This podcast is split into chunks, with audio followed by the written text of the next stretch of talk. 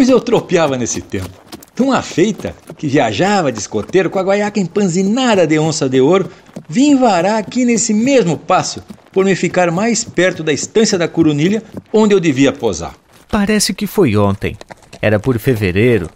Blau Nunes vinha abombado da troteada. Olha ali na restinga, a sombra daquela mesma reboleira de mato que está nos vendo na beira do passo, desencilhei e estendida nos pelegos, a cabeça no lombilho, com o chapéu sobre os olhos, fiz uma cesteada morruda. Despertando, ouvindo o ruído manso da água tão limpa e tão fresca rolando sobre o pedregulho, teve ganas de se banhar, até para quebrar a lombeira. E foi a água que nem capincho. Debaixo da barranca havia um fundão onde mergulhou umas quantas vezes e sempre puxou umas braçadas, poucas, porque não tinha cancha para um bom nado. E solito no silêncio, tornou a vestir-se, encilhou o zaino e montou. Daquela vereda andou como três léguas, chegando à estância cedo ainda. Obra assim, de braça e meia de sol. Ah, esqueci-lhe de dizer que andava comigo um cachorrinho brasino, um cusco muito esperto e bom vigia. Era das crianças mas às vezes dava para me acompanhar e depois de sair da porteira, nem por nada fazia cara a volta, a não ser comigo. E nas viagens, dormia sempre do meu lado sobre a ponta da carona na cabeceira dos arreios. Por sinal que uma noite. Mas isso é outra coisa. Vamos ao caso.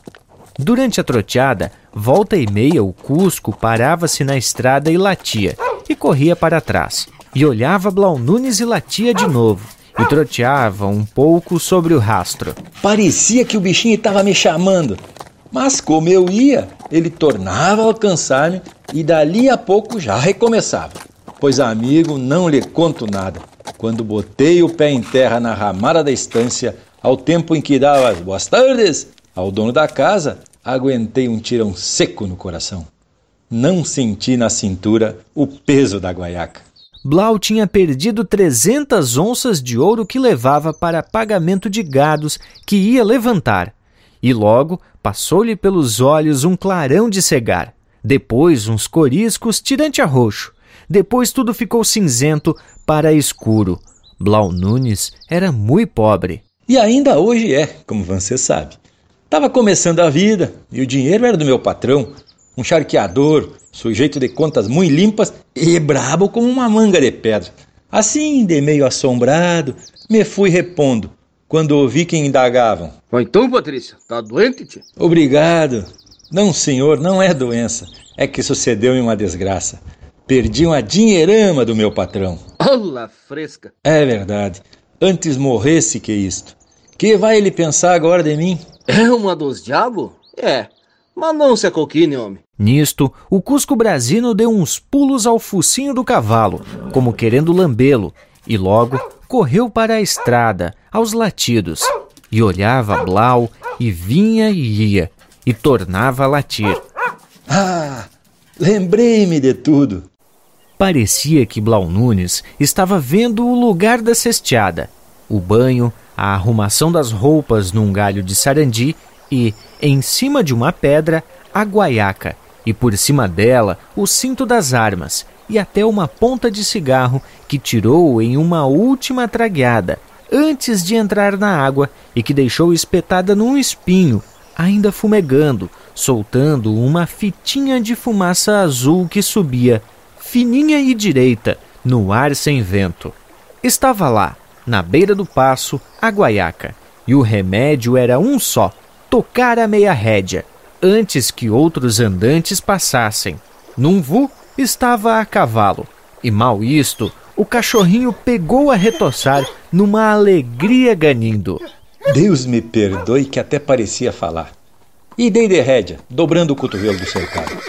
Ali logo frentei uma comitiva de tropeiro com grande cavalhada por diante, e que, por certo, vinha tomar pouso na estância. Na cruzada nos tocamos na aba do sombreiro todos e uns quantos deles vinham de balandral enfiado. Sempre me dei uma coraçonada para fazer umas perguntas, mas engoli a língua.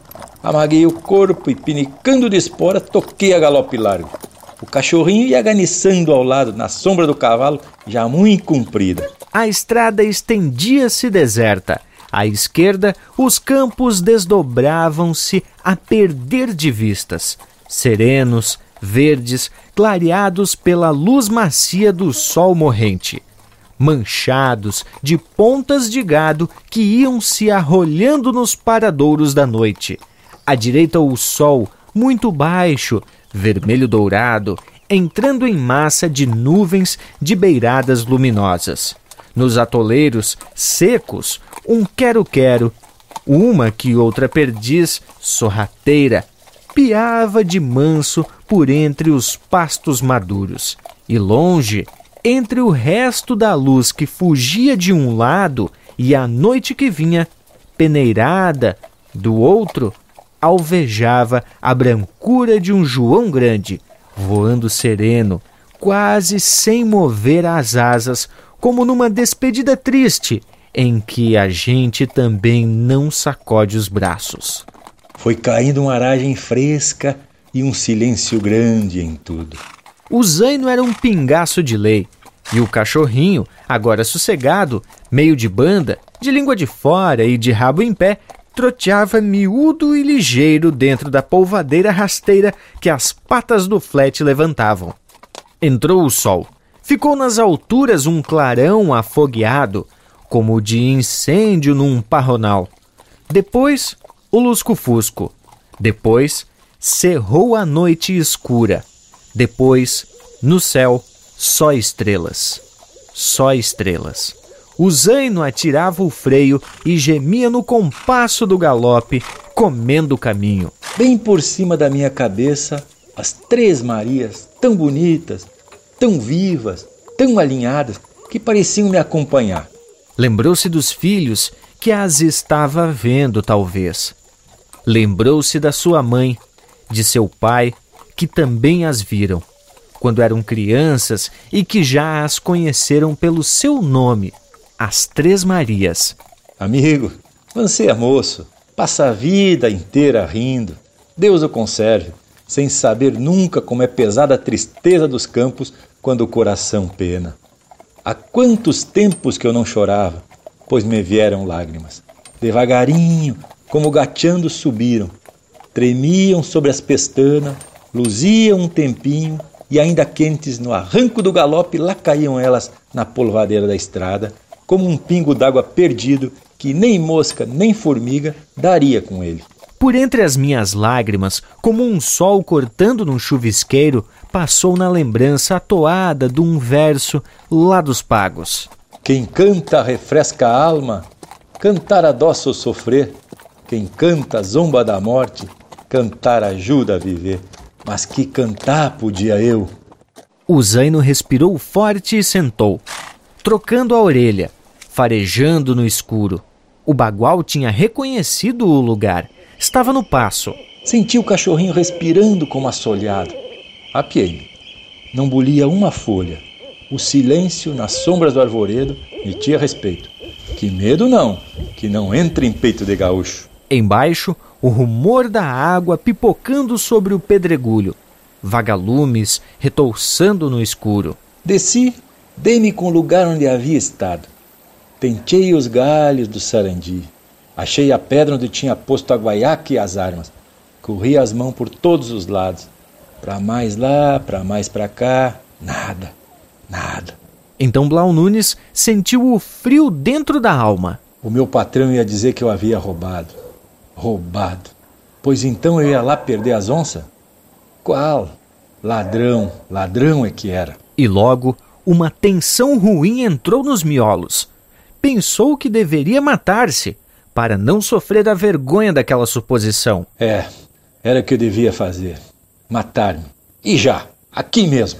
Tirou a pistola do cinto, armatilhou o gatilho, benzeu-se e encostou no ouvido o cano, grosso e frio, carregado de bala. Ah, Patrício, Deus existe. No refilão daquele tormento, olhou para diante e viu as Três Marias luzindo na água.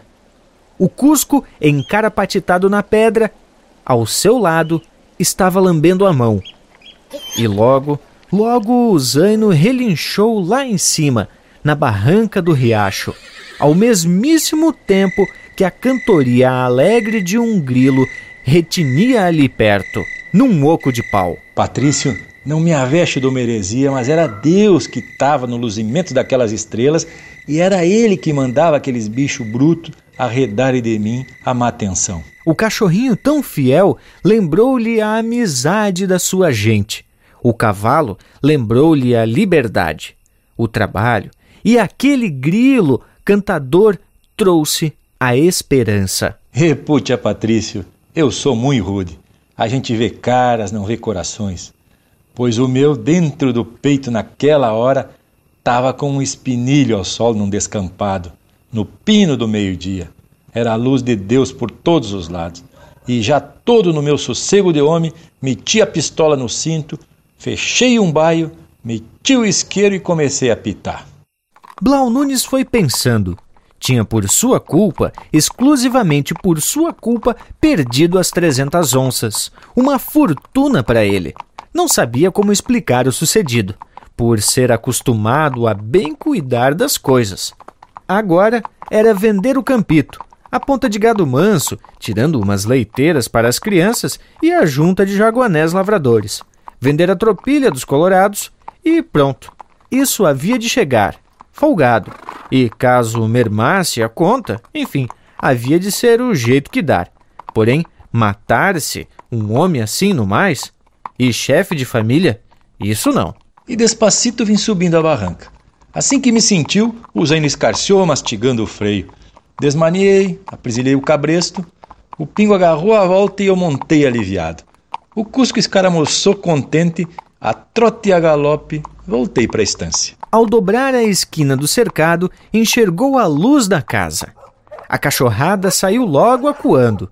O zaino relinchou alegremente, sentindo os companheiros. Do potreiro, outros relinchos vieram apiou no galpão e arrumou as garras, e soltou o pingo, que se rebolhou com ganas. Foi para dentro e na porta. Louvado seja Jesus Cristo! Boa noite!